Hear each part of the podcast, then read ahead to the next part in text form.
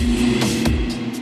Fala, meus queridos e minhas queridas, sejam bem-vindos ao Fantástico Mundo de Gods. E aqui no meu podcast vocês vão ouvir temas que, cara, passam pela minha cabeça. Tudo que eu gosto de falar, um pouco do, do meu universo, eu vou querer trazer aqui para vocês. Esses temas são um pouco variados, pode ser um jogo, um livro, uma série, um filme sobre sociedade, sobre psicologia, sobre, enfim, qualquer coisa que eu adoro. Então eu vou querer dividir um pouco desse meu universo aqui com vocês. Vocês podem me seguir no Instagram, no arroba Fantástico Mundo do Gods. Sim, o podcast é D e o Instagram é do, do Gods. E eu vou postar lá sempre também coisas que eu gosto, meu universo. Caso você prefira o Twitter, eu tô lá como Mundo Gods. Pode também, se você tiver vontade de me ver fazendo live, jogando, streamando ao vivo na Twitch, no Fantástico Mundo de Gods, tudo junto. E eu abri o meu grupo do Telegram. Então, se você tiver vontade de só trocar uma ideia e não puder dar um apoio financeiro, mas quiser conversar, quiser saber mais coisa desse mundo nerd geek louco que eu vivo, então também tá convidado a fazer parte do grupo no Telegram que tá aberto. Sejam muito bem-vindos ao meu mundo mundo, assinem o podcast, me sigam no Instagram. Se gostarem, já dá aquela ajudinha no PicPay, no arroba Fantástico Mundo de Good. Vocês podem fazer a diferença e fazer com que esse projeto continue existindo, que dá um trabalho editar isso aqui, meus queridos. Então, pega sua breja, pega seu vinho, sua água, sua coca, senta aqui vamos bater aqui um papo gostoso. Bora pro programa de hoje.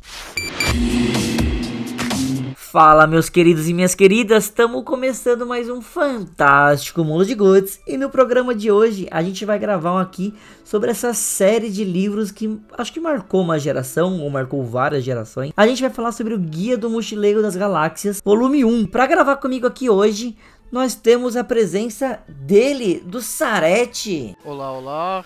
É muito, muito contente de estar aqui gravando novamente e vamos falar sobre esse clássico da ficção científica e da comédia inglesa. Boa! Junto com o Sarete aqui, a gente tem aqui a presença de novo do Rafa Zorza. É... Opa, e aí, velho? É... Então, digamos que Guia do Mochileiro das Galáxias foi o que me introduziu a, tipo, basicamente tudo de fantasia e cultura pop que eu, eu, escuto, leio e faço hoje em dia. Tanto que, né, 42, a grande resposta que não significa porra nenhuma, spoilers pra frente, tá tatuado no meu braço desde os meus 16 anos, então tamo aí. Boa! E seguindo aqui, temos aqui uma nova pessoa para participar pela primeira vez no podcast.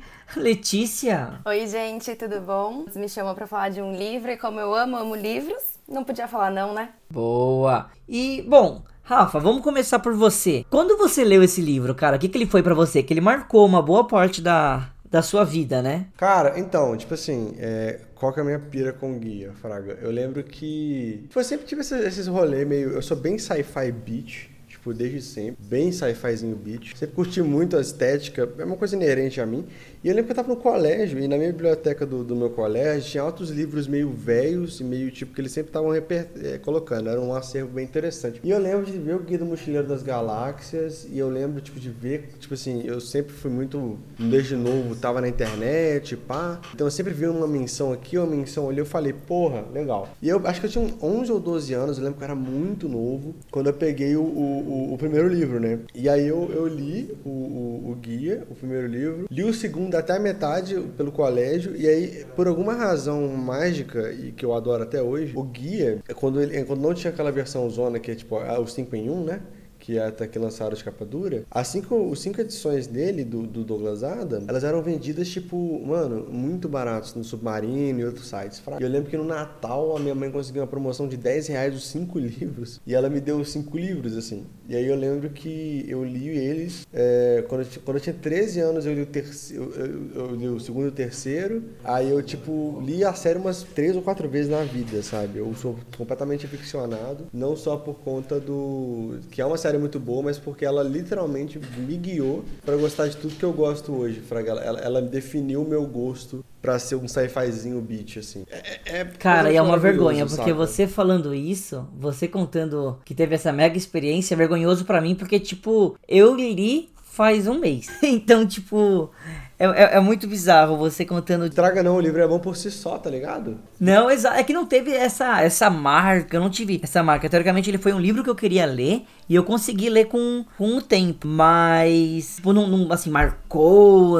é, é incrível na minha vida. Não, cara, tipo, foi uma leitura bacana. Mas não, eu não tenho essa, essa marca, por exemplo, que você tem, sabe? E é legal também a gente até comparar quando cada um leu aqui o livro, porque, por exemplo, a Letícia terminou de ler faz uma hora. Nenhuma hora, uma hora eu tô indo Caralho, muito maravilhoso. Acho além. que fazem meia hora que eu terminei de ler mesmo. Você leu só o primeiro, Letícia? Li só o primeiro. Eu já tinha escutado falar desse livro várias vezes e eu tinha vontade de ler, mas não era um livro que eu falava assim, nossa, vou ler agora. E aí, quando o Goltz chamou, eu falei, nossa, vai ser agora. Todo mundo fala super bem dele, por que não, né? E eu acabei curtindo bastante o livro. Uhum. E você, Sarete, quando que você leu pela primeira vez esse livro? Cara, é, eu fui meio nesse cima dos olhos, eu peguei numa promoção submarino, tipo, sei lá, deve ter sido.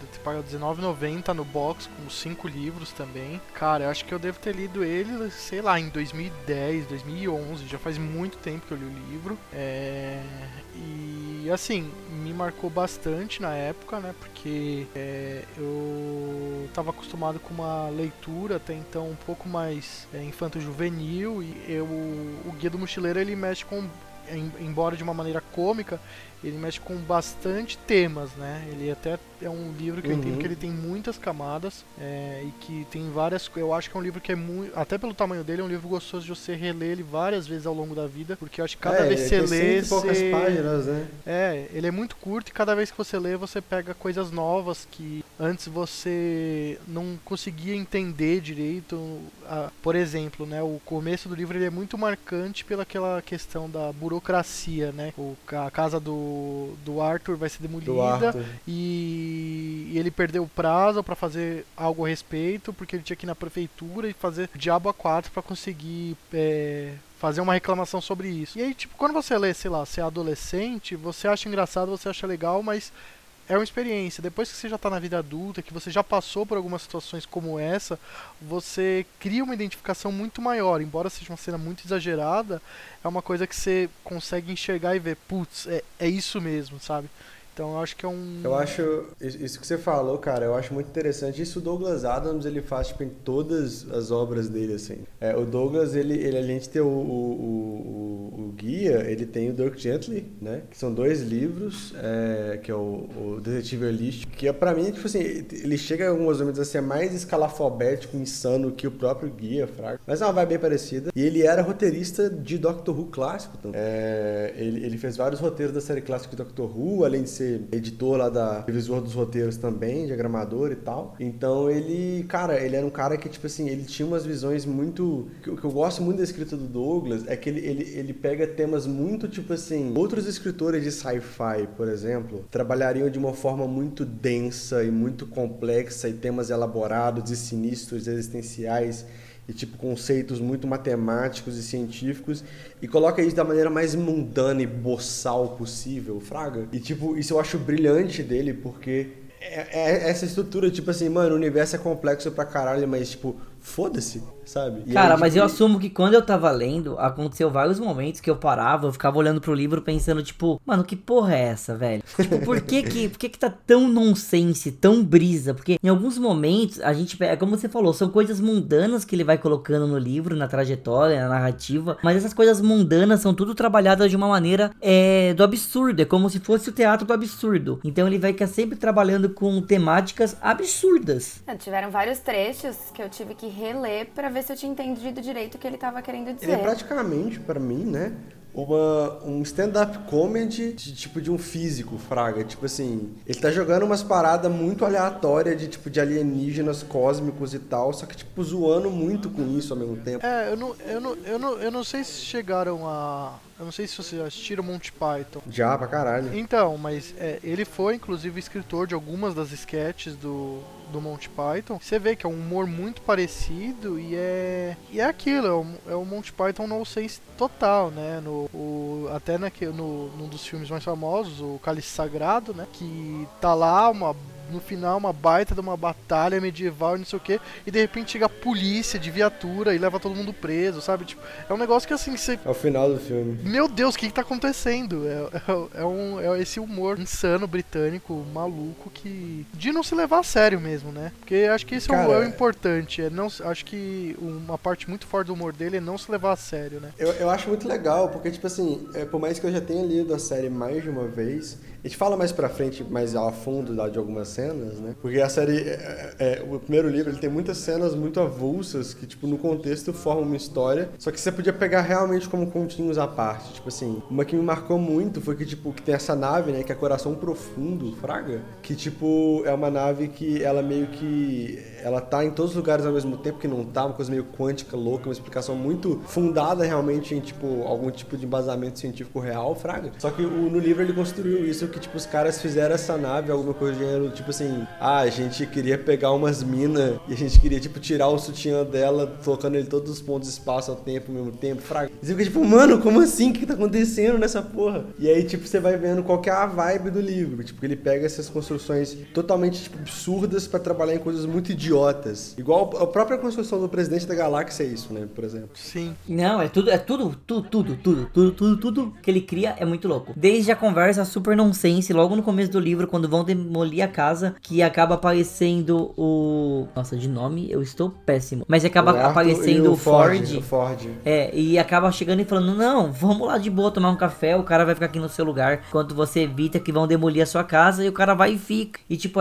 toda a história, tipo, é muito bizarro bizarro. É, não, não tem nada que não seja bizarro. Até a parte que vai falar das improbabilidades, como a Terra foi criada. É tudo muito louco. Ele, ele é muito, ele vai muito all over, ele é muito all over the place. Ele, tipo, ele vai para todos os lugares possíveis, a todos os momentos. Ele vai e volta, ele brinca com, com a narrativa, isso é muito legal. Mas eu acho que para quem não leu é bom dar um, pouco de contexto de que, que a gente tá falando, sabe? Qual é o plot do livro, assim, né? Sim, super. E, e, vamos lembrar que esse começo é sem spoiler. Depois a gente vai dar o spoiler mais pra frente do livro, mas aqui a gente tá tratando um pouco mais do livro sem, sem, sem os grandes spoilers que tem. Que honestamente são os spoilers mais bizarros que eu já imaginei falar na minha vida. Mas antes de começar a falar um pouco mais do livro, a gente podia ir, dar um passo atrás e apresentar quem era o, Douglas, o Adam Douglas. Eu chamo de Douglas Adams. Douglas Adams. Mas quem Douglas era o escritor Adams. que é o Adam Douglas? Não, é eu Douglas acho que é legal Adams a gente mesmo. fazer uma introdução. É Douglas Adams? É Douglas Adams, campeão. Legal, então eu falei tudo errado. É Douglas Como pra variar, sempre enrola. E quem consegue me ajudar aqui a explicar quem era o autor desse livro? Cara, Douglas Adams, ele, ele é o cara mais britânico que você pode imaginar, sabe? Ele, ele, pra você ter noção, ele é um cara que ele viveu, tipo, uma vida muito, tipo assim, foda-se, assim. Ele, ele, ele é o que eu considero de chamar, tipo, um niilista totalmente positivista, sabe? Tipo, ele, para ele a existência, ela era totalmente sem sentido, sem propósito, e o jeito que ele achou para tipo, conviver com esse fato de, tipo, da vida não ter nenhum sentido era ridículo. Tipo, ele, ele foi um cara que ele trabalhou muito no setor, né? É, até audiovisual e narrativo da, da Inglaterra no tempo que ele viveu. É, entre as obras dele tem o Guia, que é tipo a obra dele, né? Mas você tem tipo os roteiros de Doctor Who, os roteiros de Monty Python, ele era um cara muito ligado à comédia, né? Lá, no, lá na, na, Inglaterra. E essa comédia muito ácida e existencial dele. Tem um livro dele que é quase um ensaio também, que é o Salmão da Dúvida, que é um livro com tipo pequenos contos e, e trechos de coisas inacabadas, que o Douglas Adams ele era, como ele, tipo assim, ele não ligava para muita coisa, sabe? Ele escrevia os bagulho e não acabava nada.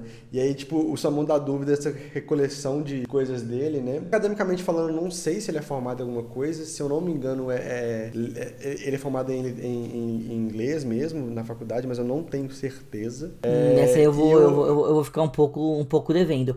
O que eu sei dele é que ele consegue, é, é, ele consegue de uma forma magistral, digamos assim, fazer uma mistura, né, entre ficção, ciência, tudo dele tem um viés científico por trás. Não são só, claro que são brisas, mas não são só brisas aí. Tem fatos científicos é, científicos por trás. Eu creio que a questão científica dele, cara, ela é mais um pano de fundo. Porque o Douglas Adams, ele trabalha muito mais é com. Ele é um comediante. Ele é um comediante, tipo assim. Ele trabalha com comédia e filosofia. E pra usar de, de tipo, pra contar a história de comédia, de filosofia e comédia dele, ele usa o pano de fundo de ciência, sabe? Mas, por exemplo, o Doug, o Doug Gently, apesar de ter muita brisa sci-fi, é totalmente maluco. Tem magia, tem tipo, sabe? Tem tipo um monte de coisa esquisita rolando também. Né? É quase um, é, é um sci fantasy muito louco, é assim que a gente pode definir. E um fato que eu acho curioso sobre o Douglas Adams é o jeito que ele morreu, mano.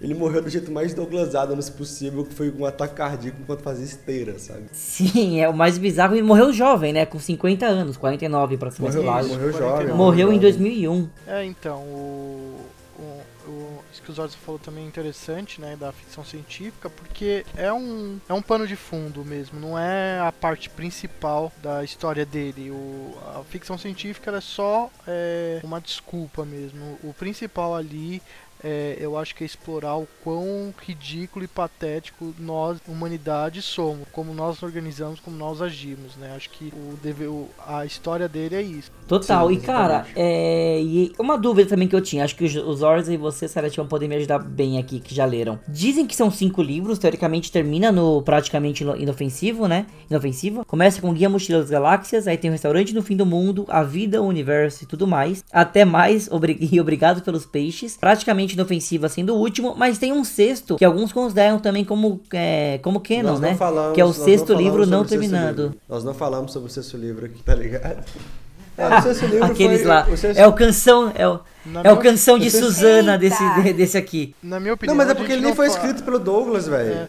E na minha opinião a gente não fala nem do 4 nem do 5. Dá pra parar não, no 3 o, o 4, o, o, quinto. Não, velho, não, não, o, eu discordo. O, o, o, 4, o, quinto, o 4, o quinto é muito 4 bom. tem um mérito. O 4 tem mérito. O, o quinto não dá. O quinto não dá. Eu gosto muito do quinto, na real. O quinto, tipo assim, ele é o meu segundo favorito. Ele, ele encerra muito bem a série para mim. É, eu não vou, tipo. É, é, muito engraçado porque, na real, você, o, o, guia, apesar de, tipo assim, de a gente não escolher não dar spoiler, é totalmente justo. Eu acho que ele é uma série que você pode dar com spoiler porque, tipo assim, é, o spoiler ele vai mais intrigar o leitor porque é tão absurdo do que necessariamente, tipo, tipo quebrar a experiência dele, sabe? É, eu, eu, acho que o que importa no, no guia mesmo não é o fato, é a explicação do fato, né? Exato, é, exato. Então, é o quebra-cabeças, é assim, né? É, exatamente, você contar, tipo, acontecer X é irrelevante, porque o que é, o que é fantástico no guia é como o X acontece, não é que X aconteceu. Eu, eu acho o quinto muito bom, porque, tipo assim, ele, ele dá uma, uma, uma, expandida muito mais sinistra para todo o conceito do, do, do, do, livro, que já tava, tipo assim, que o, o, quinto, só, só um pano de fundo, só pra gente não, não entrar nele agora, mas o quinto ele trabalha com questão de multiverso, do jeito mais maluco que eu já vi em qualquer obra. É, e aí e o final dele encerra a série do jeito mais foda-se, mas ao mesmo tempo não tinha outro jeito pra encerrar a série para mim, do, do guia, saca? É, eu gosto, acho, acho as narrativas dele bobinhas, mas, tipo, como todos as, o livro,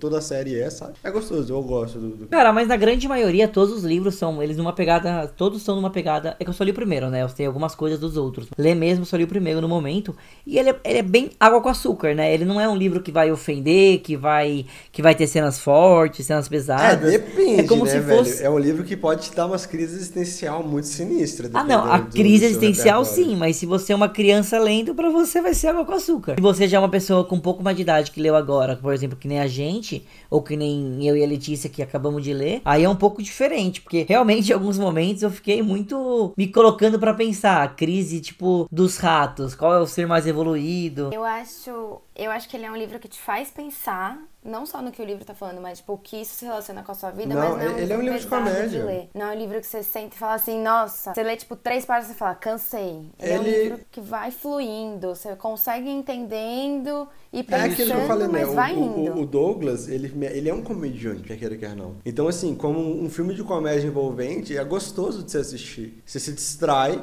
só que os temas que ele trabalha são temas muito cabulosos. Tipo, não, não temas cabulosos, tipo assim, ah, meu, vou vingar a minha família numa jornada sanguinária, fraga. São temas, tipo, muito inerentes à, à, à crueza do, do, do, da existência humana, né?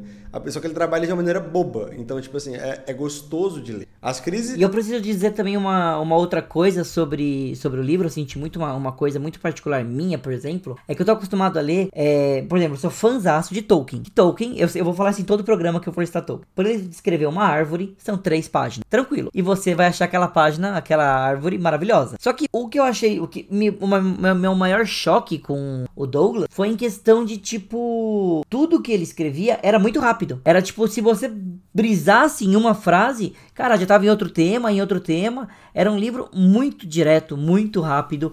E é como você. Mas que você tem que Sim. prestar atenção enquanto você tá lendo. Porque senão você perde toda a explicação que ele te deu. Porque o livro, tão rápido eu vejo ele, muito é. como um fluxo de pensamento. Fraga, o livro é uma viagem mesmo. Tipo assim, sabe quando você tá, tipo, você tá brisando pro teto, olhando? Tipo, nó, velho eu gosto de abacate. Meu tio tem uma calça cor de abacate. Nossa, meu tio é um arrombado, sabe? É, é isso o livro, sabe? Tipo, ele vai indo assim. E, e eu acho muito louco isso, porque é, é isso é inerente à própria natureza do próprio escritor. Tipo assim, mano, por que eu vou perder tempo explicando uma árvore? Você sabe que é a porra de uma árvore? É uma árvore, caralho, sabe? E é só isso, entendeu? Não, é uma, é uma viagem total, mas que se você sai um pouquinho É. do foco por dois segundos, você se perdeu nessa viagem, você tem que voltar e ler de novo. Eu tava ouvindo o livro, né? Eu tive que reler os capítulos que eu ouvi. É, eu tenho a Alexa, então eu tava lendo o Kindle pela Alexa. Eu tive que voltar e ler mesmo, porque a viagem dele é tão louca que ouvindo eu não conseguia absorver. Porque você vai ouvindo fazendo outras coisas, eu não conseguia absorver e desenhar o cenário que ele tava montando. Bota fé. E cara, é, eu me senti muito confuso várias vezes lendo. Tipo, eu, me- eu me apeguei, por incrível que pareça, um livro curto, eu me apeguei aos personagens, mas eu não posso deixar de falar que eu me senti realmente confuso e perdido. Tanto que quando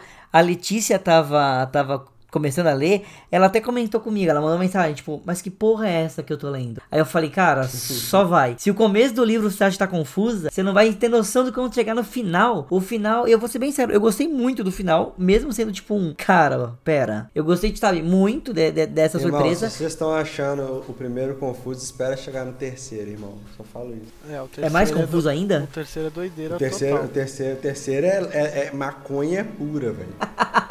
Eita. Não, vamos ser bem sinceros, ele escreveu isso aí o tempo inteiro chapado, vai. O autor não Pior tava que não, mano. Pior que isso. não, velho. Ele, ele é loucão mesmo. Tipo assim, ele, ele, ele escreveu, tipo, ele escreve essas paradas. Tanto que o terceiro livro, só, só um, um comentário, eu vou me aprofundar mais no podcast dele, provavelmente. Só que o terceiro livro não ia ser um livro do guia. Ele, tipo, ele começou a escrever um roteiro pra Doctor Who, de um arco de Doctor Who. E ele, tipo, não, mano, isso aqui tá legal, foda-se, eu vou pegar pro guia. Ele fez o terceiro livro do guia, Fraga. Tipo assim, ele, ele é tão foda-se nesse ponto, ele não planeja nada, ele só faz. É, então, É eu, eu, não, eu não acho que ele escreveu chapado ou coisa do tipo, porque é um negócio que ele é muito coerente. Ele é uma viagem, mas dentro do. Você entende o que tá o, o raciocínio dela? É, ela tem um raciocínio muito coerente, então assim. É, não é um negócio que é tipo aleatório. É, exatamente. É, São coisas muito. É um absurdismo, mas é um absurdismo que, tipo assim, dentro da proposta até filosófica do, do livro, né? Você saca qual que é a dele, sacou? É, acho que e é o principal também da, de qualquer ficção científica é, é estabelecer regras muito tênues e segui-las, né? Então, é, e isso ele faz muito bem, né? As regras que ele criou pro universo dele, elas não são extrapoladas em nenhum momento. Então, Calma, tem regra? absurdas. Não tem regra. Pra mim é Claro que tem. qualquer coisa. Claro que tem regra. Caralho, tem muita regra. Irmão, Se ele as falar regras- que o Pudim começou a falar, eu vou acreditar. Eu falo assim, não, super, Se, super se ele falar, mas as a- o, lance, o lance é que, tipo assim, as regras do, do guia, elas são cômicas e elas, e elas são muito absurdas pro nosso senso comum. Principalmente pra quem, tipo, já tá acostumado a ler outras obras, né? O que foi bom falar por mim agora, pra ter lido o guia bem no começo da minha vida, né? Tipo, de nerd, assim, digamos assim. Foi porque, tipo, já, eu já entrei de cara na loucura. Então, na loucura eu fiquei, tá ligado? Mas o, o, o- guia, ele estabelece regras muito, sim. Tipo, porra, por exemplo, é, a toalha é o guia, é, é o item mais importante de um mochileiro. É, ah, o, quando um Vogon lê sua poesia, você quer se matar. Ah, é,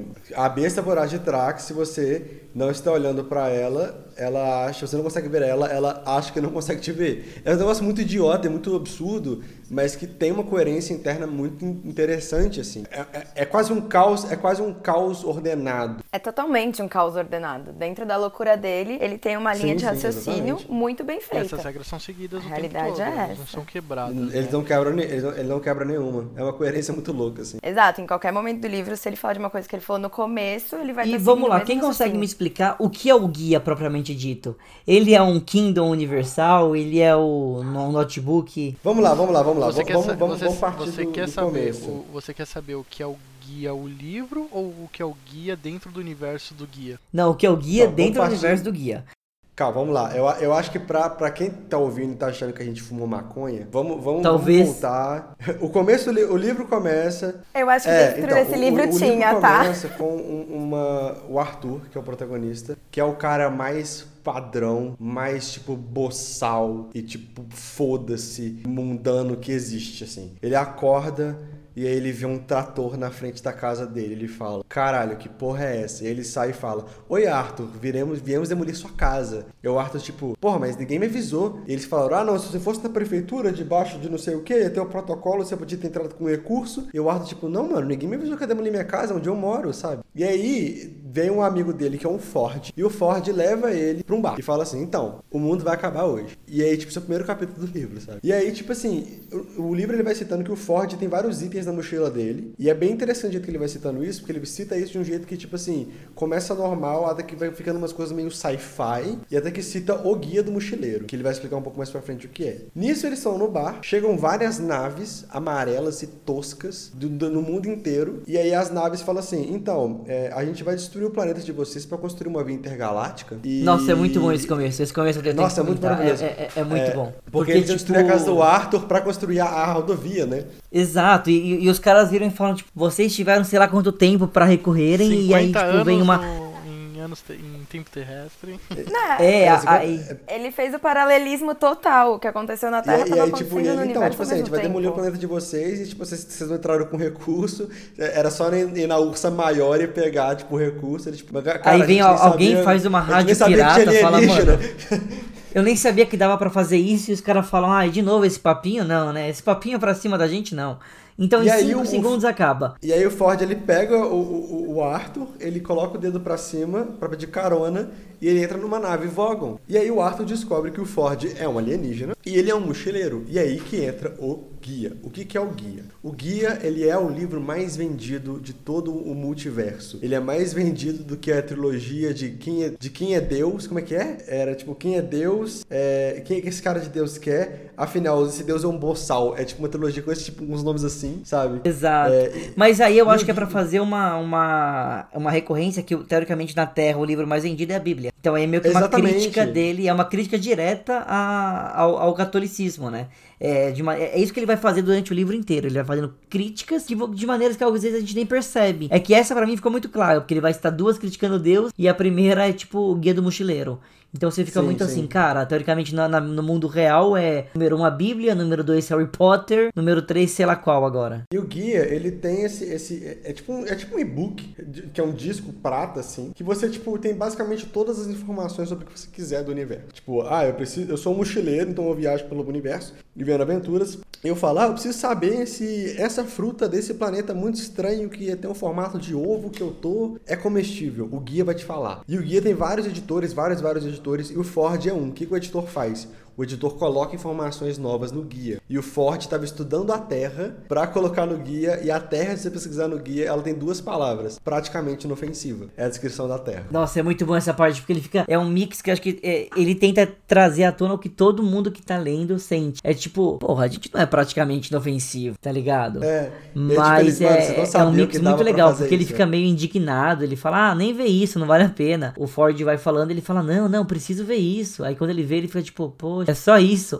E ele fala que, que ainda mudou, tá ligado? Porque antigamente só era inofensivo, agora é praticamente inofensivo. É, exatamente. Porque a Terra já foi destruída. A Terra é destruída no começo do livro.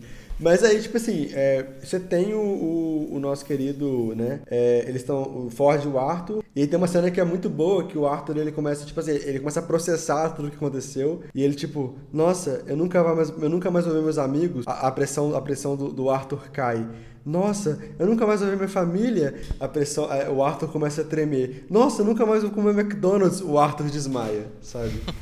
É muito É bom. muito assim. bom. E eles estão na nave dos Vogons, que são esses, esses burocratas intergalácticos muito horrorosos, que tem tipo a pior mira da galáxia e tal. E eles têm. é, eles são os escritores da pior poesia do universo. Que se você lê a poesia deles, você tem vontade de se matar. É, a primeira vez muito- que ele usa o guia é pra saber disso, né? é, exato, exatamente. Exatamente. E do peixe de Babel. O peixe de Babel é um peixe que, tipo, é literalmente um bichinho que parece um sanguessuga que se enfia na orelha e ele traduz, tipo, todas as línguas do universo pra você. Gente, eu queria esse peixe. Na hora que eu vi o peixe, eu falei, eu quero esse peixe. E Que ele é uma invenção né? Ele é, tipo, ele é tipo um bicho que ele, ele se alimenta da suceira de ouvido, um negócio muito absurdo, assim. É um bagulho só, muito tipo, te real. dá, faz esse favor. Mas é legal porque dá muita vontade de você ter um guia com você, né? Porque teoricamente o guia vai falar tudo, tudo, tudo, tudo que tiver no mundo. Então você vai perguntar qualquer coisa, de teoricamente qualquer raça que a gente vai ter, e o guia vai te direcionar e vai dar uma alguma coisa, uma explicação sobre isso. Então eu fiquei brisando nessa hora. Eu falei, cara, se eu tivesse um guia, o que, que eu ia perguntar? Qual que seria a minha pergunta número um pro guia?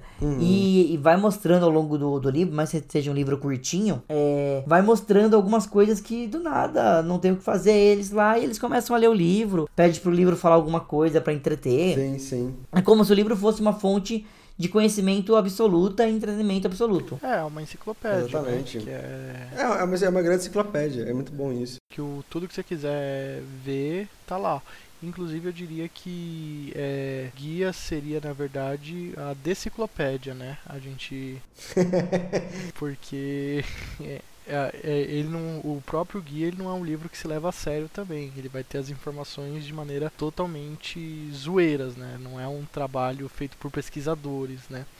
E essa que é a diferença dele em relação à Enciclopédia Galáctica. Seria o guia Wikipedia atual? Não, Não seria a Deciclopédia. A Wikipedia seria a própria Enciclopédia Galáctica. Mas o mas é muito louco, porque tipo assim, depois que eles conseguem, eles saem da nave e vogam, eles ficam pairando no espaço, eles estão quase morrendo, e aí do nada eles viram um pinguim e depois um bicho com braços muito longos, e eles estão dentro de outra nave. E você fala o quê? Mas só, pera aí, ó, vamos só voltar um pouquinho antes de a gente entrar mais nos spoilers, só pra gente contar mais algumas coisas. Primeiro que eu queria queria ver com vocês. Tem um filme esse livro, né? Alguém já viu? É bom? É, então, na verdade, na verdade, vamos voltar um pouco mais.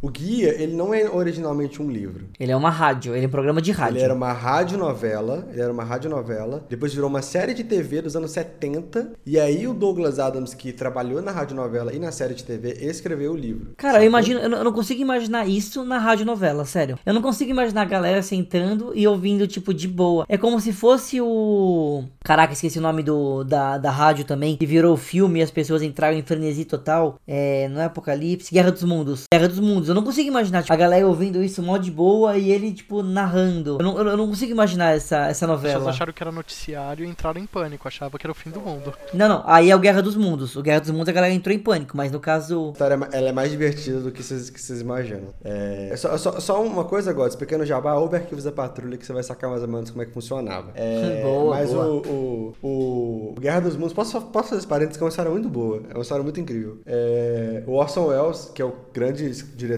né, do Cidadão Kane e tal, ele, ele antes trabalhava como radialista, assim. E aí, na costa oeste dos Estados Unidos, ele foi fazer uma dramatização de Guerra dos Mundos. E o Orson Welles é um puta, tipo, cara foda em tudo que ele faz. E ele foi fazendo um horário nobre, só que numa rádio menor, sabe? E no começo, ele anunciou assim, então, galera, isso é uma rádio dramatização e tal. Era uma rádio que pouca gente ouvia. Era tipo uma, uma rádio grande, mas, tipo assim, comparado com a maior rádio do local, sabe? Era uma rádio que ninguém ouvia muito, saca? O que aconteceu? Durante o meio da, da transmissão que ele já tinha dado o anúncio, a rádio maior, toda a costa oeste americana, sai do ar. Então as pessoas mudam para a rádio que ele estava fazendo a transmissão, sem contexto, e caem no meio da transmissão, que era muito foda e muito realista. E aí gerou, gerou um pânico em massa, suicídio em massa, e o Roosevelt, cara, presidente dos Estados Unidos na época, ligou pro Orson Welles e falou: Orson Welles, que porra é essa? Não, e, é, é muito mal. louco porque isso aí foi. Deu essa pandemia, teoricamente, vou chamar de essa, essa, essa loucura deu no, nos Estados Unidos, virou filme,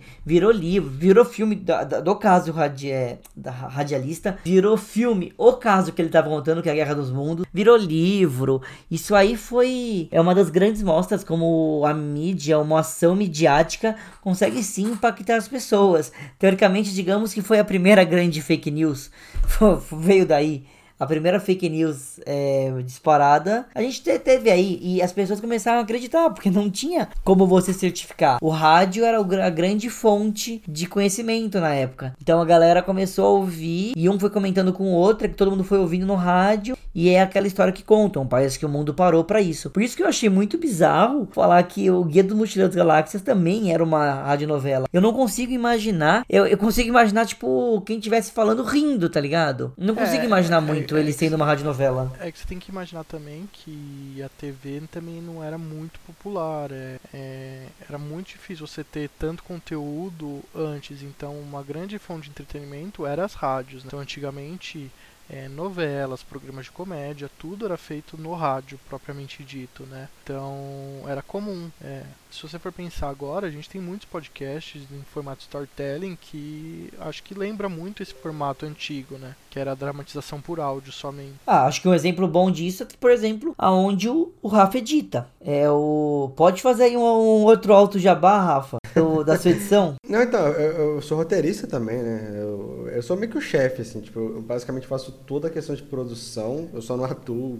como todos os personagens, apesar de já ter feito voz. Do Arquivos da Patrulha, que é um podcast de ficção científica também. Sem narrador, ele é só galera conversando em ambiente. E ele é, tipo, cabulosíssimo. E, assim, é, em termos de, tipo, sci-fi hard, sabe? Ele, é, ele é hard, diferente do, do, do, do, do guia que é mais zoeirão. Mas ele tem muita influência do guia em alguns aspectos de absurdismo e tal também. Aí é isso. Se vocês quiserem escutar Arquivos da Patrulha, tem todas as plataformas possíveis. Boa, e, e aproveitando esse momento aqui de alto jabá, a Letícia também tem um Instagram de livros. Por isso que eu cobrei ela de ler também aqui. O, a culpa é a culpa das galáxias eu. A culpa das galáxias. A culpa das galáxias. Tô, tô criando um livro.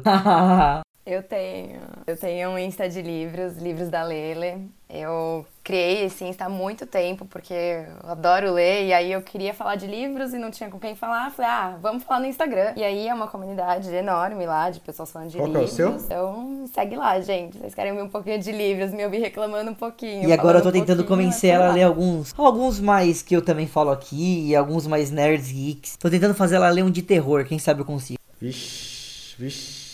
Bom É, demais. tá difícil.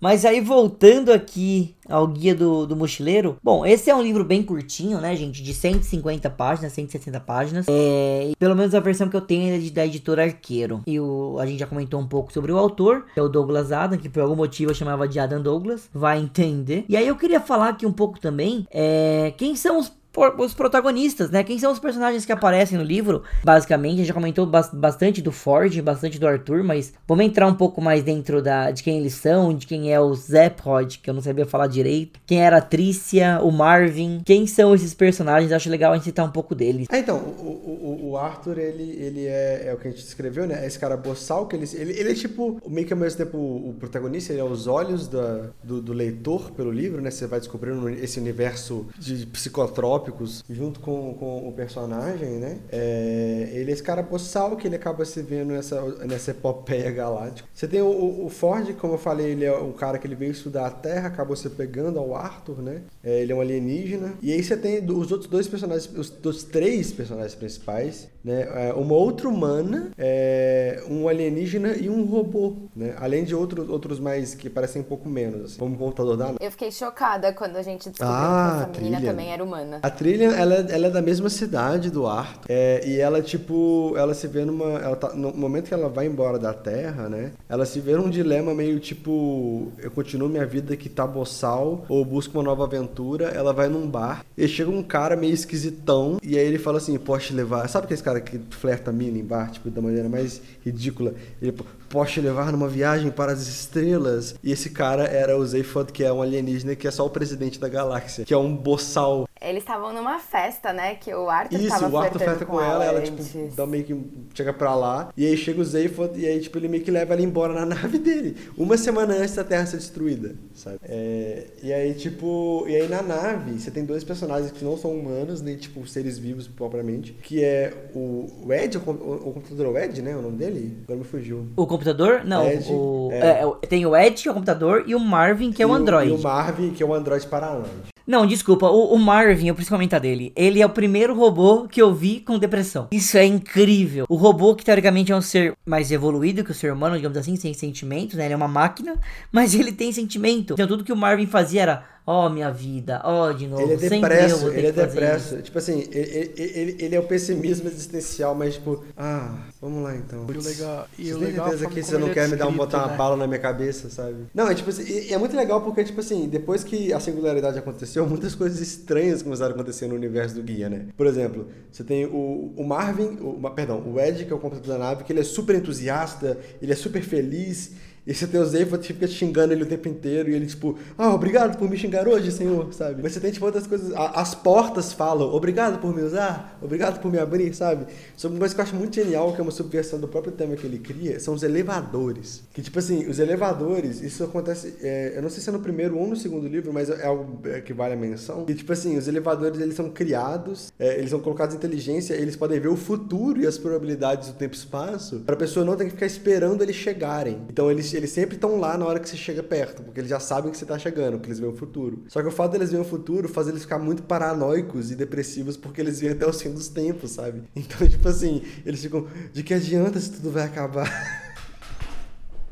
sabe? É muito louco isso. Mas aí até puxando aqui, eu queria pegar a- até o seu o seu viés, Sarete, como a- até como como advogado também. Como é que você via tudo isso? Tem como comprovar alguma coisa? Não, mas como assim? Qual que é o sentido da pergunta? Não, por exemplo, tem como provar alguma coisa que é falado? Porque tem algum momento que a gente vai mostrar que os nossos protagonistas estão falando com um mega computador. Você acha que essas coisas são víveis de algum modo? Você, do, do, do da sua visão, você concorda com isso? Olha, eu, eu acho que é, a gente tem que sempre analisar as questões de duas maneiras, né? A gente pode é, analisar de um, do viés científico, né? Que eu acho que tudo precisa ser provado, né? Então, não. E a gente pode também partir do viés é, de enquanto não for provado que não existe, eu entendo que existe, né? Então, por exemplo, é aquela dicotomia: existe vida inteligente fora do, do da Terra? Uma visão mais é, pode dizer assim, científica, é na ausência de evidências de que sim, é, entendo que não há vida inteligente fora da Terra. Enquanto esse outro ramo vai partir para uma ideia de que enquanto não for provado que não existe, eu prefiro acreditar que existe. Então é uma questão de crença. É, eu entendo que não, nada que está ali é factível. É, é só uma mera extrapolação mesmo, é, imaginativa para poder é dizer o quanto, quanto que os nossos problemas na Terra, nossos problemas individuais enquanto humanidade, eles são insignificantes, são perto do universo. É, acho que é, acho que é isso, né? Acho que não, não vai para um, não vai para um lado de, não acho que o, o Adams ele tá explorando algo no sentido de tipo, é, eu acho que é assim o universo, eu acho que a Terra é um supercomputador. Não, não acho que é nada disso. Acho que é é só para mostrar o quanto os nossos problemas são insignificantes, né? Ele começa falando questão de, por exemplo, e as pessoas acham na Terra que o motivo para se sentir feliz é ter pequenos pedaços de papel verde, etc. Tipo, olha como isso é bizarro de significante, né? Tipo, como é idiota esse problema que os humanos arranjaram. Então, Sim. acho que, é, acho que é esse o ponto. Narrativamente. É a crítica social, é. né? Crítica, crítica social foda. Dele, eu acho que nem a, a é, é mais do que a crítica social, ao meu ver, assim. É como eu falei antes, a questão do, do, do Adams é uma questão muito mais existencial do que qualquer outra coisa, sabe? É uma questão muito mais de, tipo, a existência é um absurdo do caralho e o que a gente vai fazer. Então, assim, Gods, é, é, a questão do, do, do, guia, ele não é ficção científica. Como eu falei, como todas as obras do Adams, é, é um pano de fundo científico para falar da fantasia mais absurda e escalafobética possível, sabe? E trabalhar os temas que ele quer. É, mas é mais um sci-fantasy do que um sci-fi hard, né? Tipo aquele sci-fi tipo science é. speculation, assim. Que tipo de é... Perdido em Marte, por exemplo, sabe? É, é, é, difícil de falar em ficção, em ficção científica sem, ser, sem ter um, é, um fundo científico de fato, né? Ele tem um fundo espacial, que isso muitas vezes leva as pessoas a acharem que algo é ficção científica, mas não é, né? Sem explicações científicas razoáveis, não tem como você ter uma ficção científica, né? É, não estou dizendo que precisa ser real, mas precisa ser verossímil, né? Por exemplo, né, até entrando um pouco já na história, mas o computador da nave do que tem o computador da improbabilidade infinita. Isso é uma maluquice que não faz nem sentido, né? Então, é, eu acho que perde a ficção científica. O pano é só assim, é um pano de fundo científico. É, que funciona muito bem. Space opera, né, como eles costumavam dizer antigamente, mas não uma ficção científica, bem. não um sci-fi clássico hardcore como a gente conhece, né? É, o livro dele vai bem mais pra parte de fantasia. É, um negócio meio Flash Gordon, é um negócio meio né? Flash Gordon, meio Star Wars, sabe? Não, não chega a ser uma ficção científica mesmo, mas é só uma história no espaço. E até eu queria também, antes de entrar aqui nos spoilers, propriamente dito, é, a gente já comentou bastante do Arthur, do Ford, do, do Ford e de alguns outros, mas eu queria falar também sobre um dos personagens que eu mais gostei, só dei uma pincelada nele, eu queria entrar um pouco mais, que é no, no Zephod, eu não sei falar direito, Biblioblocks, sei lá Zephod Biblioblocks. É, não sei falar, não sei falar direito, mas é, é, ele, é eu gostei, tá eu gostei demais dele, cara. Eu achei ele tipo um dos mais bizarros e mais divertidos. Ele é basicamente o, o, o presidente da, da galáxia. Ele conseguiu chegar lá por fazer coisa absurda. Me lembrou muito um presidente atual que a gente tem. é, o Zay ele, ele é aquele personagem que tipo assim, ele, ele, ele é muito louco. Ele é tipo, ele é o cara mais, sabe? Ele, ele é o impulsivo. Ele é tipo o fanfarrão o cara aí que tá, tipo, querendo. É porque eu, gosto, eu gosto de pensar muito assim que é, os personagens do, do, do né, do, do, do, Douglas, em especial no, no, livro narrativamente, cada um deles representa um pouco como é, a gente pode lidar com o fato da nossa vida meio que não fazer lá muito sentido, sabe? É, você tem, por exemplo, o, o, Arthur, que é o cara que tá começando a meio que perceber isso, a, a, a, Trillian, que era a, a, a menina da Terra também, que o jeito dela, tipo, de lidar com isso é don't think it. Você tem o, né, o, o, o Ford, que o jeito de lidar com a falta de sentido da existência é estudando e, e querendo, tipo assim, fazer um pouco isso, além de ter um pouco mais, tipo, meio foda-se também. O Zayfod, que é, tipo, totalmente foda-se, que é tipo assim, mano, eu sou presidente da galáxia, então vou entrar nessa nave super cara que acabaram de lançar e vou roubar ela pra mim, porque eu não ligo, sabe? E você tem o, o, o, o, o Marvin, que é, tipo, super depresso, assim. Então, é meio que são arquétipos que eu vejo muito claramente de como a gente vai lidar com o fato da nossa vida não fazer sentido e, e da imensidão do, do cosmos. E né? tem mais um Isso é personagem recorrente que é o Slat Barfassin que Slat fala. Barfas. Que eu demorei muito tempo pra conseguir ler esse nome. Falar então eu acho que eu não vou conseguir nessa vida. É, é o arquiteto, né? Exatamente. Ele O mesmo. arquiteto. Ele, ele é um personagem que ele- eu vejo ele meio como um mentor, assim, né? Tipo, já, já pode entrar em spoiler? Tipo, Foda-se. Ainda não, ainda não, calma. Antes de entrar no spoiler, o, único, o último tema, então, só pra gente entrar no spoiler. Eu perguntei e eu não, a, a gente acabou entrando na rádio, mas não falamos do filme. O filme que saiu do livro Isso, é nossa, bom? Tangentes. Então, é Eu não é, consigo, cara. eu não consigo, eu não consigo ver bom. Eu não, eu não vi, tá? Eu não vi o livro, mas eu não consigo imaginar ele ser, eu não vi o filme, eu, quer eu dizer. assisti tem uns 15 anos esse filme, eu achei ele detestável na época e nunca tive vontade de reassistir. É porque. É, é porque o que acontece? O filme, ele, ele ia ser uma. Né? É, ele não é detestável, ele tem, ele tem elementos muito bons. Só que, tipo assim, eu acho que ele, ele se segura muito, sabe? É, ele, te- ele, ele traduz muito bem alguns pontos de linguagem do- dos livros. Ele é meio que, tipo assim, ele não é meio que uma adaptação fiel. Eu, acho, eu não acho que filme tem que ser uma adaptação fiel. Já falei isso no, no podcast do, do, do Pistoleiro. Pra mim, é, filme tem que ser é outra mídia. E se você quiser uma adaptação fiel, lê o próprio livro, sabe? Mas o, o filme, ele meio que ele pega vários elementos de, salpicados de todos os, os livros, que são bem curtinhos, então dá pra se salpicar, apesar de se basear mais no primeiro mesmo. Ele traduz muita coisa da linguagem de comédia, só que eu acho que, tipo assim, é uma linguagem que, apesar de funcionar muito bem nas telas, tanto que o Douglas já fez muito isso para as telas, ficou uma, uma tentativa americanizada de você replicar um humor bem britânico, e ele se segurou demais para não ficar muito louco. E eu acho que se ele ficasse, ele ia, ele ia conseguir. Mas ele tem fatores bons. Eu acho que os atores, eles representam muito bem os personagens. Você tem, né, o, o Martin Freeman como ar, a Zoe, de, a Zoe de Chanel como a trilha e tal, sabe? É, o design de produção dele é bem impressionante, é muito bom assim, é uma coisa tosca, mas que funciona pro filme. O- aquela coisa de robôs, meio, meio né, anos 50 e tal. É- é- então, assim, eu acho que ele tem coisas que funcionam, só que o core dele, eu acho que é uma imitação barata de um humor britânico que não é britânico de fato. E ficou quase um slapstick pastelão americano, sabe? Em alguns pontos, que eu acho que é onde o filme peca, assim. Só que como o filme Não eu sei acho se eu- totalmente deplorável. Se eu ia entendeu? gostar, sendo bem honesto. Mas quem sabe um dia eu consigo assistir. Mas eu acho que agora a gente pode entrar no spoilers. Nos spoilers, acho que tá na hora de a gente entrar neles.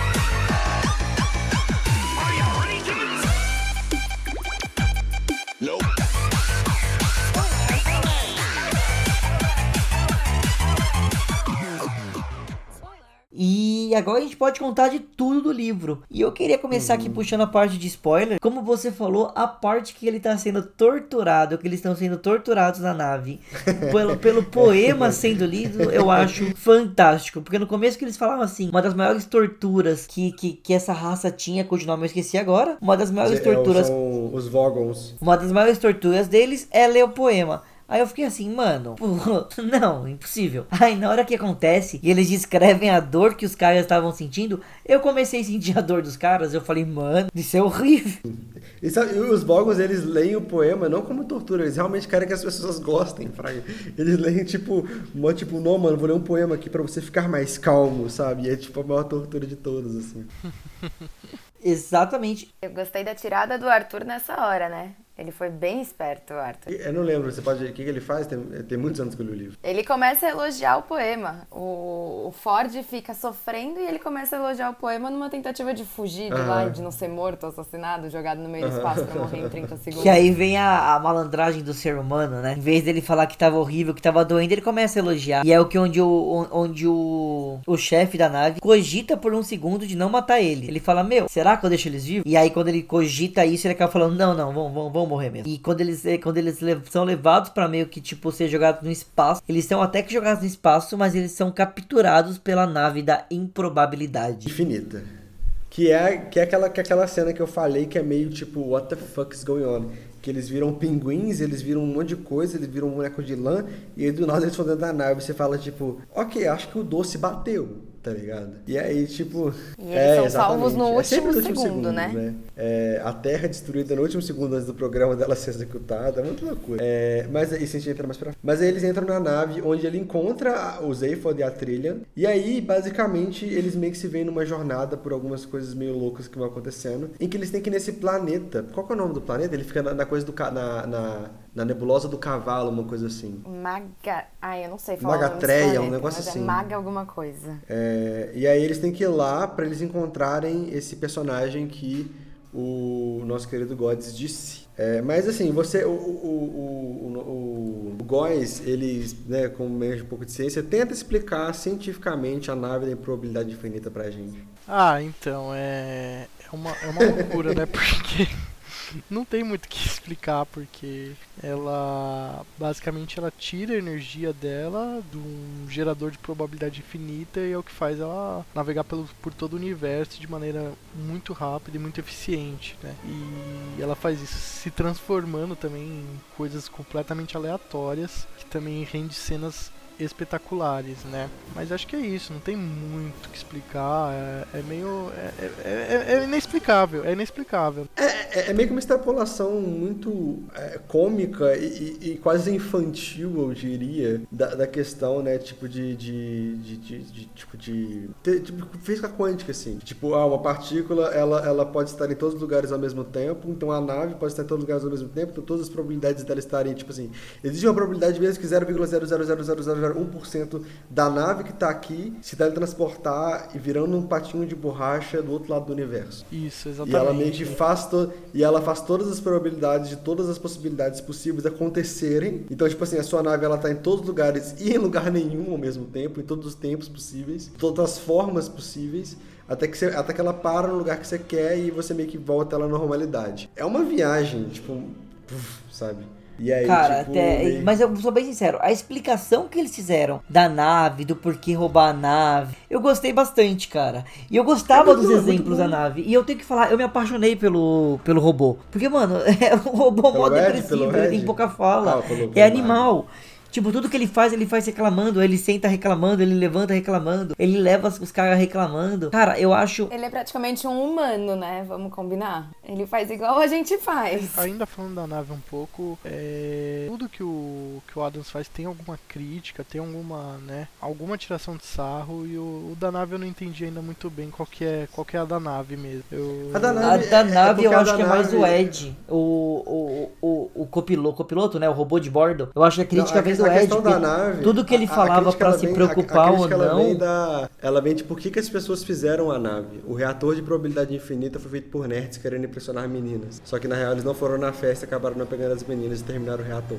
Mas É eu acho verdade. também que tem a, tem a parada da de tudo que o tudo que o tudo que a nave fala, eles xingam, sendo fofo, sendo grosso, nave independente, independente do nave falar, eles são muito grossos com ela, né? Sempre o Zep Rod vai falar cala a boca, Ed. Aí ele muda cala a boca, então tipo, o tempo inteiro ele fica tipo tendo essa ofensa gratuita, a nave que só tá se preocupando com ele sem nenhum motivo essa ofensa. Tem, tem, uma, tem uma frase do, do, do Marvin, que, o, que é o personagem que, que gosta tá falando, que é totalmente o oposto do Ed, né?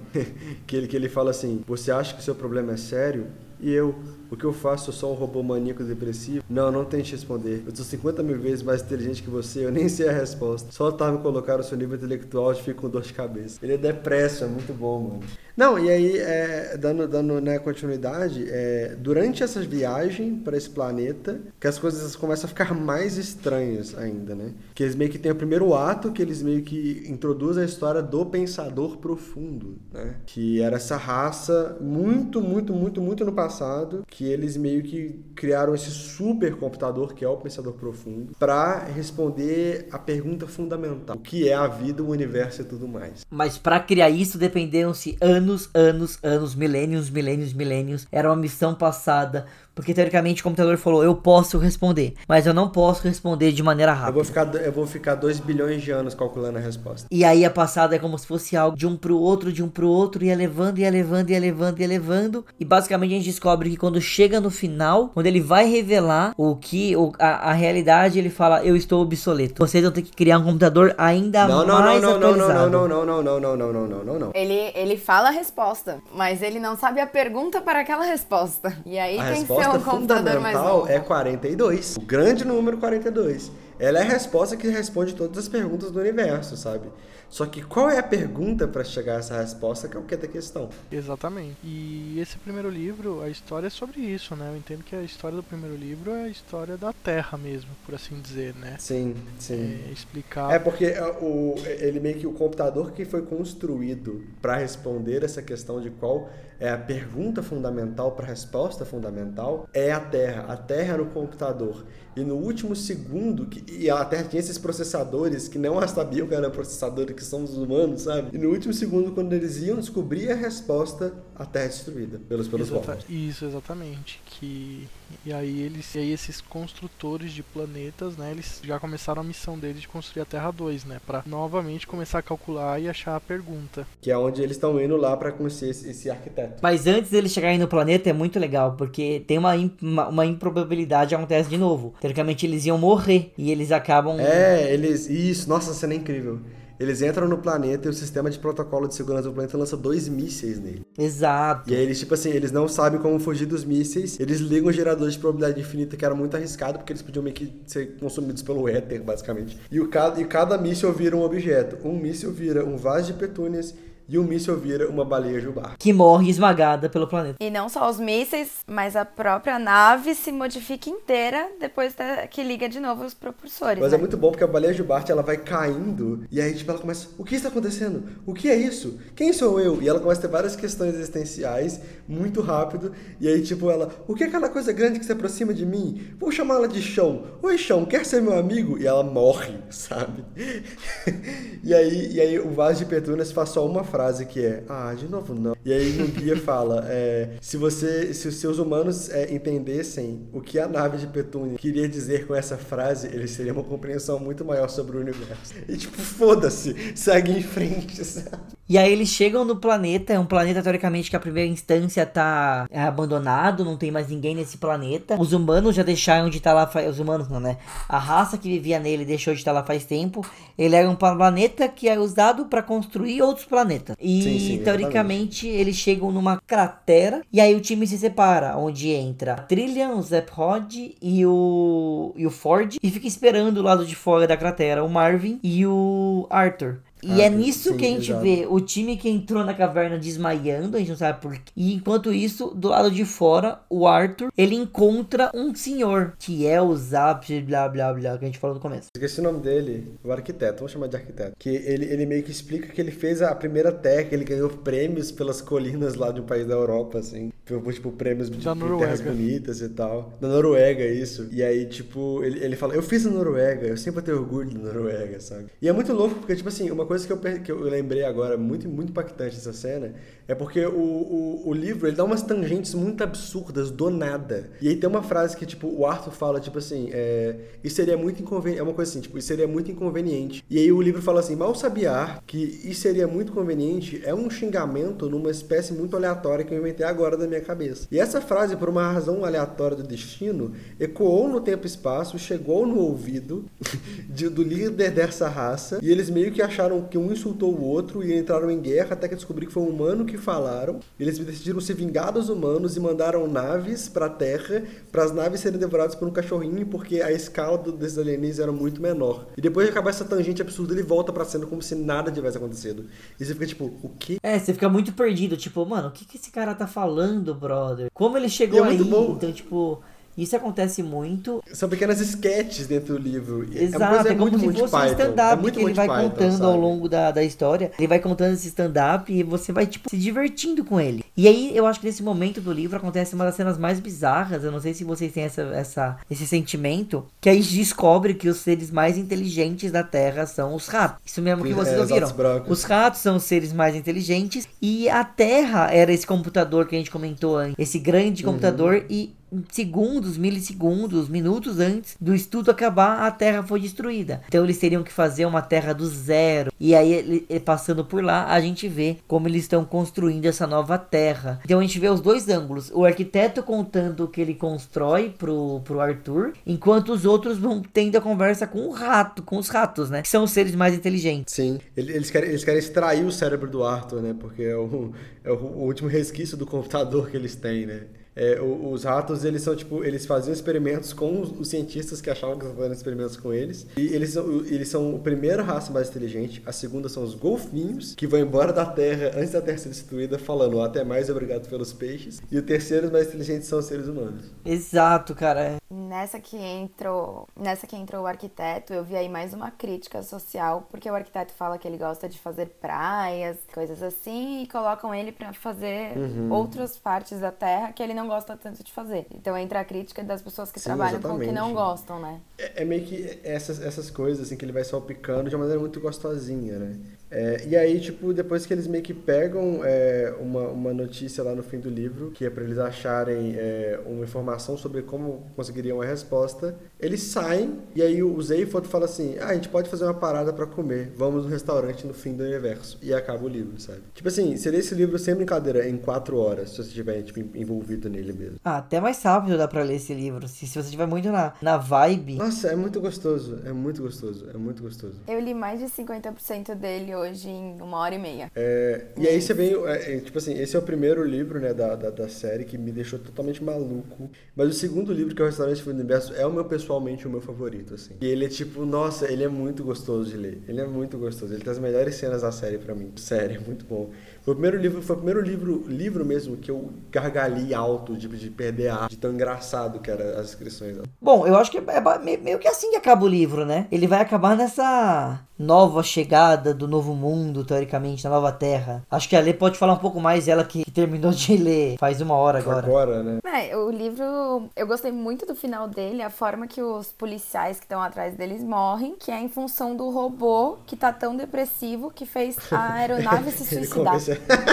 Tipo, olha o nível que ele chegou. O robô tava tão mal conversando com a aeronave, a aeronave não aguentou, É verdade. se suicidou e aí ela se suicidando Isso matou os dois acontece. policiais. Eu li e eu fiquei assim, gente, como assim? E o final do livro é muito tipo, estamos indo para o segundo livro. Vamos pro uh, restaurante no final do universo, que já linka diretamente com o nome do segundo É, livro, nossa, né? o segundo, o segundo é tão bom. É uma mano. jogada de mestre. Nossa, o segundo é tão gostoso, sério. Mas assim, é, esse livro ele acaba muito gostosamente e é isso. E não, não, tipo assim, vocês que só leram o primeiro, e até pros ouvintes, né, que pra, sei lá, leram o primeiro livro ver esse episódio, não esperem uma continuação muito, tipo, direta ou algo muito, tipo, uma trama elaborada. É uma trama elaborada, não, não, entendam mal. Mas, tipo assim, uma coisa que, tipo, te deixa trigado e tal. Vai curtindo a onda. O segundo livro, eu chego no restaurante do Fim do Universo, pequeno spoiler que, tipo, não é tão importante, mas eu chego no restaurante do Fim do Universo, tipo, mais da metade do livro pra frente. Então, tipo, vai curtindo, vai curtindo a onda, sabe? E não, não espere,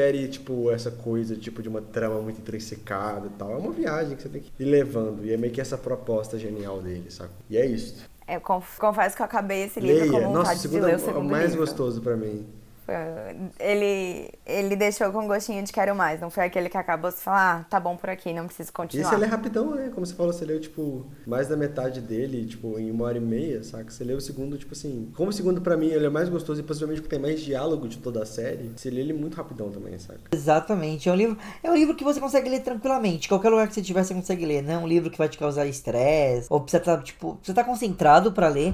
Mas não precisa estar, tipo, é, 200% assim, é tenso, sem barulho à sua volta. Você tem que estar concentrado pra ler ele. Mas eu não creio que seja nenhum tipo de grande estresse pra ler. É, eu acho que, tipo assim, agora que eles fizeram uma remasterização, né? Eles pegaram todos os cinco livros, compilaram num livro só. Você fala, caralho, cinco livros num livro só? Tem que 600 páginas, os cinco livros num livro só. Uma capa dura, uma edição muito bonita, assim. Então acho que vale a pena. E não é caro, como, como a gente falou lá no começo. Sempre tem promoção, sempre. Tipo assim, sério, eu, já- eu consegui os cinco livros por 10 reais na Submarino. Então é bom ficar de olho que provavelmente vai estar barato esse livro. assim. É, ele Ele sempre imprime aparece em muito- promoção, uma hora ou outra. Vira e mexe, eles fazem umas promoções diferentes deles.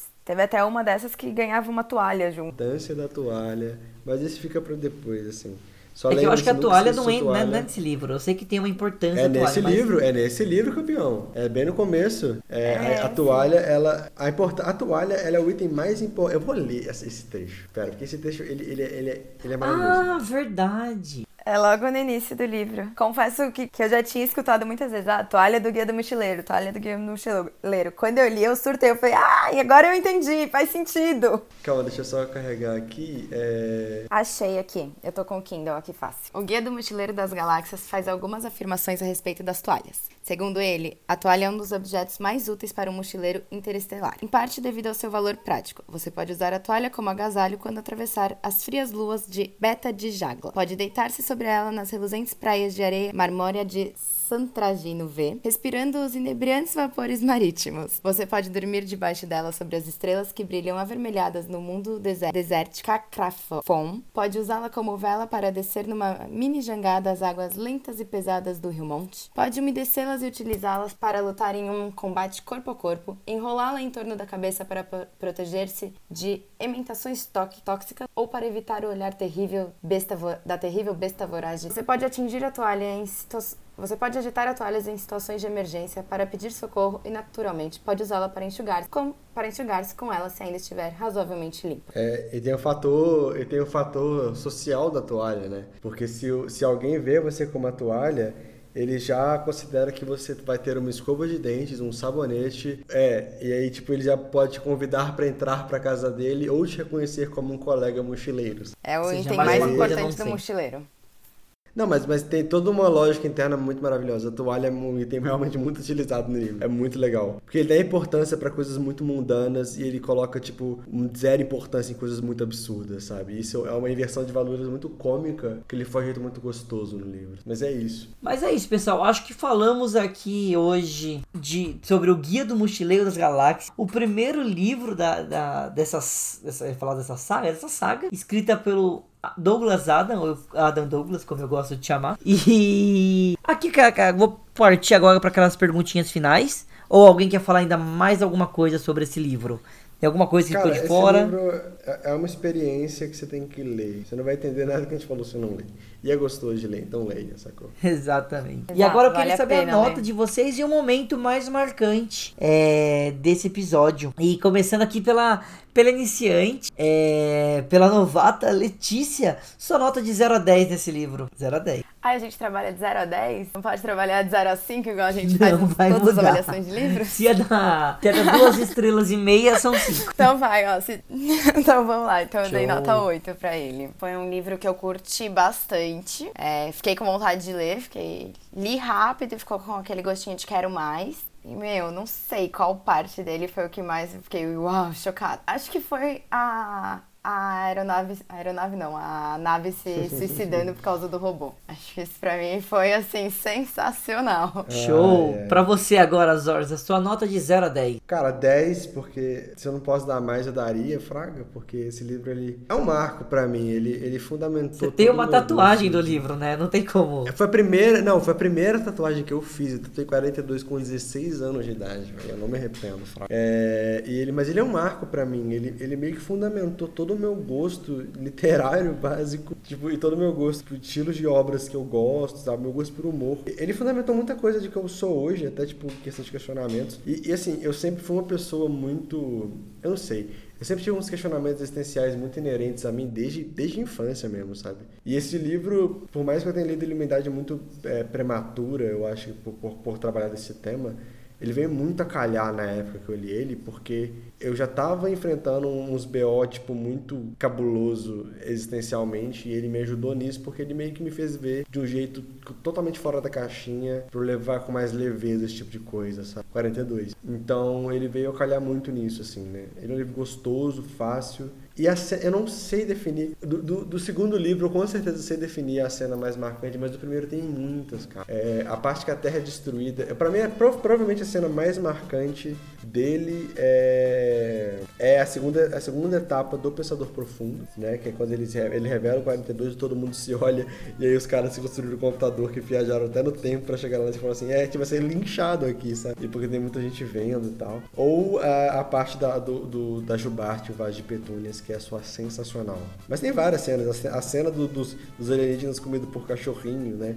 Tudo meio que reforçando esse mesmo ponto de você insignificante e rir disso. Eu acho muito gostoso, então, tipo assim, é isso, não tem mais muito o que dizer sobre, tá ligado? Agora a vez do Victor, sua nota e seu momento. Vamos lá. É um momento que eu acho fantástico, provavelmente o melhor momento do livro, na minha opinião. É, acho que questão que já foi abordada, né? É todo o diálogo é, do quando os mísseis são transformados respectivamente né, numa baleia jubarte e num vaso de petúnia é, a construção da realização da baleia jubarte enquanto consciência, descoberta dela do mundo e o fim da vida dela se espatifando, eu acho isso é completamente inocência, é completamente é um negócio que você não espera, é fantástica essa construção, é realmente é, é muito humor britânico, eu acho sensacional. E eu gosto muito aí além é, essa é a minha cena favorita, mas outra coisa que eu queria falar que eu gosto muito do, do, do Guia do Mochileiro é que é, ele faz muita referência a, aos livros do Asimov, às muitas construções do Asimov, né? É, então, o, por exemplo, o Pensador Profundo, né, o computador que dá a resposta 42, ele é uma clara referência ao, ao, ao, ao conto, a, a última pergunta do Asimov, né? Que é um computador que está tentando dar a resposta definitiva. É, então, assim, é uma coisa muito legal, uma referência muito bacana da ficção científica, eu gosto muito. É, avaliando o Guia do Mochileiro, para mim, né, é, não os outros livros, só o livro 1, para mim ele é um livro, assim, impecável na proposta dele e eu acho que ele tem uma nota, assim, 9,5 para mim, porque eu realmente considero ele muito, muito bom. Obrigado. É. Uh. Não, Vitor, Vitor, gostei muito da sua opinião, mano. e agora, para finalizar, é, eu vou dar aqui a minha nota e meu momento. E eu queria é, primeiro falar obrigado para todo mundo que me incentivou a ler esse livro. Ainda acho ele bem nonsense, mas é um bem nonsense muito legal. É, eu fiquei muito curioso em alguns momentos do livro. Achava que eu tava até maluco em alguns momentos que eu tava lendo ele, pensando que, tipo, cara, eu tô lendo isso mesmo. Eu vou dar um 7,5, que para mim sim é um livro muito bom, mas ainda assim é muito confuso. Mas 7,5 não é uma nota ruim, eu acho que é uma nota ótima, sendo bem sincero. Gosto bastante dele. E o momento, cara, o momento é a tortura rolando através de um verso e um poema. E os caras morrendo como se tivesse, tipo, tipo, escaldando a pele deles. Então eu acho que sim, é um livro que quem puder, quem conseguir, leia. E é isso, pessoal. Falamos aqui um pouco sobre o Guia do Mochileiro das Galáxias. E esse final é de vocês. Podem falar o que vocês quiserem. Obrigado, Letícia. Obrigado, Vitor. Obrigado, Rafa, por terem participado desse programa. Obrigado você que ouviu até o final. E espero ver todo mundo em próximo. O final é de vocês. Letícia, qual é o seu Instagram? O meu é livros da underline livros da underline lele. Da? Da underline lele. Underline lele. Bem fácil o meu Instagram. Lele, calma. Ah, achei. É, seguindo, e é isso. É, e como. Adorei pode participar. Falar. Pode falar, pode falar. Não, eu, eu ia Não, reforçar uma coisa que eu falei no episódio mesmo. Eu ia agradecer pelo convite, eu adorei participar. E estamos aí para os próximos livros e para outros livros é, que vierem. Eu, eu né, como, como eu falei antes, assim, Caso você tenha interesse por sci-fi e tal, é, ouçam Arquivos da Patrulha, né? É, que é o meu podcast, meu, meu filho, assim, que é um podcast de audiodrama, serial, assim, sabe? E é muito bom, pessoal. Eu, eu aconselho, eu aconselho ouvir. É, é bem sci-fizão com uma pegada meio horror, meio, né? Um que, tipo, bem, tipo, dimensões paralelas, universo alienígenas, sabe? Magia. É uma mistureba de temas de dark fantasy, assim, né? É- é- ele pega muita inspiração de SCP, pra quem conhece, tá na internet há mais tempo que eu até. É, e conta a história dessa organização chamada Patrulha que lida com coisas de ordem além, assim, podemos dizer, né? Você também tá no projeto É, Drama, não proteger tá? Realidade. Eu tô, eu tô, eu tô, na verdade, eu tô em dois projetos. é, um deles bem conhecido na Podosfera, né? Que eu tô no projeto Drama, que é o da Ana, que é um projeto incrível, assim, né? É, que é um projeto de uma coisa. Também de audiodrama, eu sou editor e consultor de roteiro, que é uma coisa meio você decide. Acabou a primeira temporada agora, a segunda vai começar em breve. Tipo assim, cada fim de episódio rola uma votação online pra saber pra onde a história vai. Sem falar que você tem. é, e, e, assim, a Ana é uma excelente roteirista, a galera lá tá, tá deitando assim, né? É, e tem, eu também sou editor do RP Guacha, né? O grande Guacha lá do Deviante. É, eu edito pra ele, já editei vários episódios, já editei até para episódios do nosso querido, né? É, Questcast, que o Gods até tá nos episódios que eu editei também. E é isso, assim, se tiver precisando de edição, me dá um shout no Instagram também, tipo Zorza Verso lá, que tipo assim, eu tô sempre pegando, abocanhando frilas novos e, por favor, eu preciso comer, sabe? Mas é isso. Fechou, pessoal. Obrigado mesmo. Ouçam também os projetos do Rafa. Confiram o Insta da Lê. E é isso aí, pessoal. Obrigado. Até a próxima. Valeu!